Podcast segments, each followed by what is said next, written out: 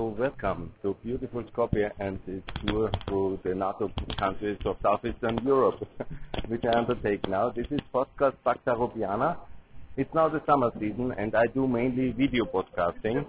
Please also follow my video podcast um, on Pacta Europiana in uh, YouTube. You can easily find it or you have to check from my video channel Günther Fehlinger, Fehlinger. You will easily find it and I have now uploaded I found uh, 25 new videos uh, from my trip for NATO member Montenegro, NATO member Albania, and NATO member Macedonia, celebrating all these beautiful uh, places and their NATO accessions in the recent years, and also celebrating that they are quite amazing countries actually, and I love them, and you will see them also visually by this video podcast I decided to make more the audio, less audio and more video during the summer. And that's what I'm going to do. So you will have regular updates. I will also now go to Kosovo to promote Kosovo's uh, NATO membership. And I will uh, then also go to Serbia later and again Albania. And so I will make the whole tour and keep you up uh, posted. What I'm now talking is I'm um, walking through the city of uh, Skopje. It's a very beautiful old town. It's really amazing. I love it. It's amazingly beautiful and old ancient cultural heritage of significance. It's uh, the stone coupled um, from the Ottoman times, uh, the traditional center, really very beautiful and I love it. The nightlife is really amazing here. I was unfortunately so exhausted by the heat that I couldn't bed. I had to go to bed early because uh, I'm 52 and it was 40 degrees and I was uh, three days working, video podcasting, walking through the heat, and I was close to a heat stroke, to be honest. But nevertheless, good. These are the dangers of this activity when you overdo it. Anyhow, uh, it's very hot here now. The rain will come, and so hopefully there will be some um, uh, kind of refreshment as well. And now I will talk to you a bit. I'm going through this old city. It's a hill on the below the castle of uh, the Ottoman Empire's control. I made a separate video of that one. Um, obviously being the headquarters of Ottoman Europe for more than five centuries. And they conquered this city a century before they conquered Istanbul and they have Constantinople and they have kept it until the Balkan Wars of 1912 when the Serbs, very much to the chagrin and to the um, whatever unhappiness of the Bulgarians, they took Kosovo and Macedonia, and so the history goes. Yeah. Here, I will now enter this part with the many statues. They are world famous now, Skopje and its monuments, and so I have uh, decided uh, to make a lot of these videos here. They have disco music already at 9 o'clock in the morning. it's maybe a bit early. So I will try to head now past uh, Philip of Macedonia. He has one of the two major statues, and also here is the statue of uh, Skanderbeg. Uh, he is on the on this part uh, mainly the Albanians live, and uh, so it's uh, still in some aspects uh, divided. The city, there's no doubt about it.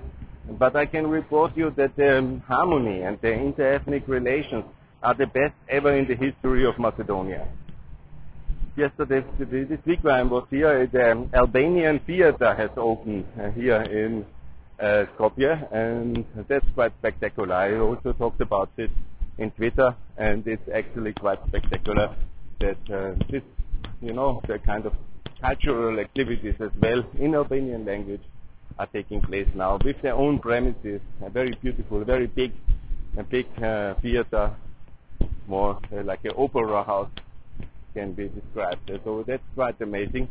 And that has happened. And also I was visiting the head of the Agency for Language Equality.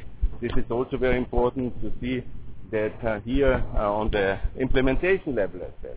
Look, not everything is perfect and the emotions are always running high.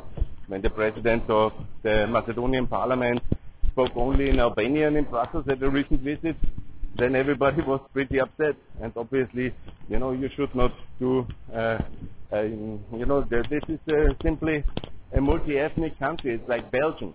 You will have always, uh, uh, like in Belgium, the Flemish and the French uh, discussing about who talks what, when, and how who has to learn which language. That will be always the case of Macedonia, and it's quite normal. And so I just can say what we have achieved here as the international community and the Macedonians themselves. Yeah? Also through painful compromises on both sides and uh, through an understanding that uh, peace must be done in decency. And they have done that. And there is also the integration of many of many. I'm passing one of my friends I met here during the days. It's nice people here. And they are. The tourism industry actually is working here again. It's uh, quite amazing that you see so many people. Corona is more or less um, defeated for the moment at least. Let's see for Delta and what's happening. But obviously everything is happening outside here uh, because in the evening it's still very hot and more the danger is maybe during the day, but there's not so much activity because really people prefer to stay at home because of this extreme heat wave we have now. I'm now passing the Holocaust Museum of uh, Skopje. I was not opened. I wanted to go. Maybe now I'm lucky and they are back open, but I don't know. The, that would be, of course, very good. Yeah, here they have a Holocaust Museum, also to honor uh, the Jewish heritage of Macedonia. There was also the then, of course, everybody knows about the Jewish heritage of Thessaloniki, but also in Skopje lived a lot of Jews. Many were protected during the Holocaust, but many were also killed. A tragedy. I'm not aware of the details because I didn't see the museum. Next to it, there is the Museum of the Macedonian Liberation Struggle. It's generally referred to as VMRO Museum, but I was there now to check it out, and actually it's a very good museum because they walk you through the whole tragic history from the Vienna Congress to the Berlin Congress, uh, to the Balkan Wars, to the First World War, to the interwar years, to the Second World War, to the Yugoslavian crimes, and then until the independence declaration of Macedonia, which is now 30 years uh, coming up. On the 8th of September 91, Macedonia declared itself independent, and I want to share also what the people tell me they were occupied. They see they were occupied by the Serbs, they were occupied uh, by the Bulgarians. They want to be a free people, and I think we in Europe should respect that. And the Macedonians have their own identity. While it's a small country, they have their own shared cultural perspective. This is exactly as valid as the Bulgarian one. And we make a mistake if we just adopt the Bulgarian narrative because they're EU member. We should be very clear that there is um, Bulgarian language as much as there is a Macedonian language, as there is a Ukrainian and a Slovak language. Yeah? And so we should be also very clear that of course it was a united liberation struggle of the Balkan Christians which were not fully liberated by the Berlin Congress and uh, the, during the Great Eastern Crisis. And the 40 years uh, it took for them to gain uh, a new status of freedom. Obviously, was not exactly what they wanted in Yugoslavia then in Macedonia and Kosovo, for sure not.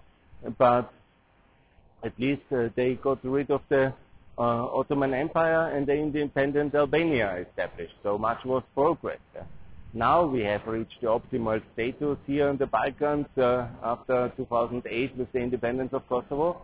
It was not possible to reach that in the year 1878. It would have been a much better to reach the today's result 100 whatever 40 years before but it was 100 let me make the case uh, 130 years before 2008 but it was not to be and that was not possible at that time. And so there was these 40 terrible years of a joint independent struggle of the Bulgarians and Macedonians and obviously it was one movement there is no doubt about this.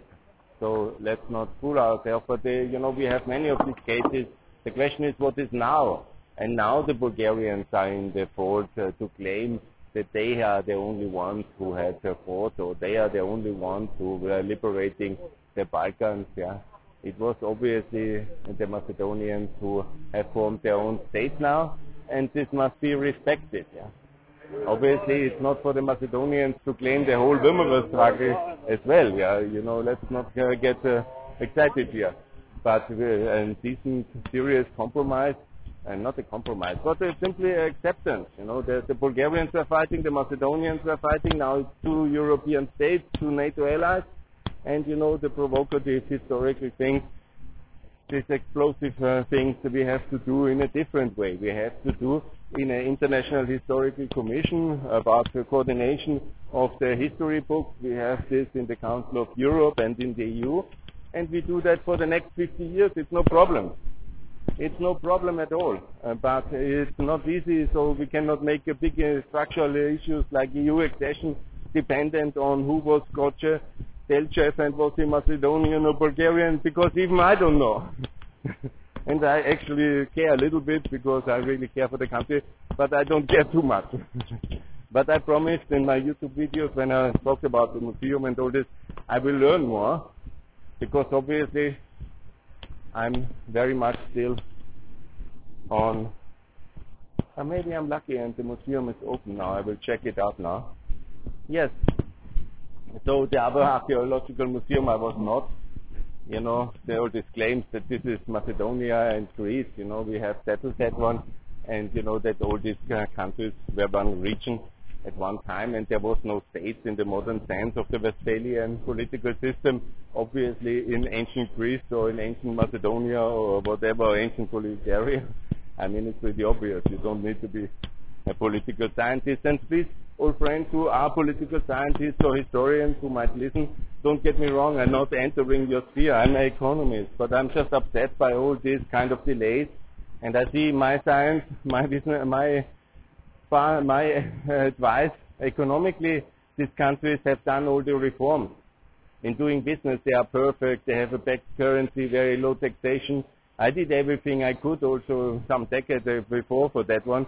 It's achieved. So guys, the problem is the politics. And that's why I have to talk about politics all the time, because it's the structural political issues uh, which hindering these countries to join the European Union. And only inside the European Union there is hope and uh, prosperity for the long term because of the strong regulatory framework, because of the strong option to then be uh, united in this big internal market and obviously also because they have a whole new level of governance above uh, the, um, the level of the Macedonian government. And obviously this is very much needed because governments, small governments, they cannot provide the full governance level. And also they have issues of pollution, corruption, and simply too small entities which uh, do not easily lead to all these phenomena, negative phenomena, because everybody knows each other, and then they uh, do things basically as they do it, yeah, and not decently enough. Yeah. So what I will do now um, is uh, try to go to this museum, have a morning coffee, and also then make advertisement for my video podcast because uh, this audio uh, podcast I will do then more in September or from time to time when I do interviews. I plan one more interview. I hope you like the one with Edward Lucas. It was very good recently, last Friday. In between I was in Tirana and now in Skopje. Now I head on to Kosovo and then I head uh, to Albania, back Montenegro and then to uh, to uh, Serbia and I made my internal plans uh, to visit Bosnia on a new trip. Best I will do that if I can in October. If I have the possibilities, time and money, I will try, I will try to go to Sarajevo again and also visit uh, the main sites there. That would be also, I think, very good. Uh, I think I will do that, yeah. So all the six Balkan countries supporting uh, the, uh, NATO accession, WTO accession, that's my plan. And also making this tour very clearly to solve the last bilateral issues. We have obviously 21 missing, so it's not the last. We have a lot uh, still to do. But we can actually achieve all these things. Now the Germans and the Americans had their meeting. Uh, the Americans hope for German power to solve things. Obviously that's an illusion. Let me make the point. Because the Germans will always look for any kind of bilateral settlement on a beautiful consensus not to impose any position, like um, assessing what is right and wrong and then telling the guys uh, to get a grip. and then backing it up with financial and uh, military power and political power and uh, not taking a no for answer. The Germans will always uh, procrastinate, delay, try to understand both sides and see that there is this irre- irreconcilable uh, between them, and then they will say, okay, we cannot solve it, America, please come back, do something. And we lose a lot of time in this process. So that's not the way we can do the things uh, if we want to achieve something. We can do another lost decade in the 2020s. Uh, that's of course an option if we want, but I think it's not such a good idea. I personally would prefer some real progress now with Macedonia, with Montenegro, Albania and the European Union 2024. I hear also the idea that they institutionally join, economically join. Obviously the euro adopted. I made a lot of podcasts now about that one, you know that. But uh, obviously the idea would be without voting rights, yeah. And they would be joining the EU fully, but the Macedonians, Albanians, um, uh, they have to earn their voting rights. Their members can participate in the parliament, in the council. They can participate in all the meetings. They will just not have a voting right until uh, there is uh, the decision uh, for full uh, approval of uh, their institutional capacities by all EU members. Yeah. So they will vote here in the European Parliament elections 2024. They will be member, but they will not have, they have to earn the voting rights. Their politicians have to earn the voting rights. But the people will be member of the EU. The people have the right, and the politicians will have to work a bit harder to earn their voting rights in the European Parliament, in the European Council, and also that would be, I think, kind of compromise in my way, fully acceptable. Punish the politicians, reward the people and the economy, and we have much, much better results. I think it's also one way to do it. Anyhow, some people on my Facebook and YouTube sites, they say I'm fantasizing and we should wait another 100 years. Good, okay, that's also an alternative. Uh, the Macron and Bulgarians and the Russians would love it. I think we should get going and it's a wonderful country. This I can report to you here from Macedonia. Please see all the video podcasts. I have made many hours now of uh, streaming uh, this beautiful and this beautiful country. I love it actually very much. It's a bit too hot for me, so I will complain about the cold again when I'm in Austria, I'm sure. But it's also a lot of Austrian investments here, European investments already here. It's also a question why we then abandon this when we further delay. It's not reasonable. And here uh, the mood is in a way, Professor Bieber was right, it's gloomy because here everybody talks to me, let's go to Austria. everybody, even the institutional representatives who have good government jobs, you know, they also think about the future in Austria. Yeah. I mean, how bad can it get? You know, this is the Bulgarians' fault and the Macron's fault. I blame it on them, but also the German and Austrian fault because it's our strategic interest to get these countries in and they would be much better. And you know, do we really want all the Bulgarians, also all the Macedonians, and the Albanians, and the Montenegrinians uh, going to Austria, and just the landowners to stay, and the few who work in the institutions, and even them dreaming about a better life with working healthcare and with working institutions.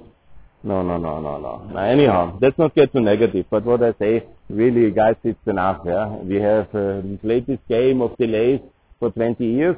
Now the countries are technically prepared. The institutional questions are solved in the case of Macedonia, Montenegro and Albania.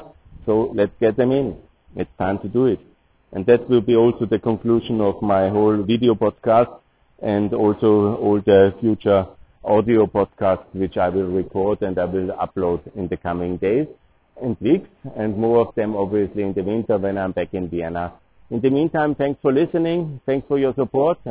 Thanks a lot also for your interest in the issues of um, peace in the Balkans. Pax Europiana is now very much a YouTube channel uh, for the coming weeks and months because I think it gives a more visible impression. But I will continue also regularly every week. I will update you about my travel activities and if I find some interesting interview partners, also do that on audio next to the video interviews and I will also keep you posted uh, when some interesting development is happening over the summer. But in principle, also do me a favor, please uh, give me a like and a subscribe button on my YouTube page. Yeah? And also, if you can leave a comment on this uh, um, podcast uh, on Apple iTunes, especially, that would be very welcome. I need also to get some this kind of uh, reward and uh, this kind of recognition, and also my ideas will be taken more seriously by uh, the uh, listeners and by the politicians and by the public if there is more people subscribing to my YouTube channel and to my podcast. So thanks for that support. I appreciate more to come and keep you posted. Now best regards from Skopje. Next message I will send uh, from uh, from beautiful Kosovo where I'm heading now for the next week. Bye.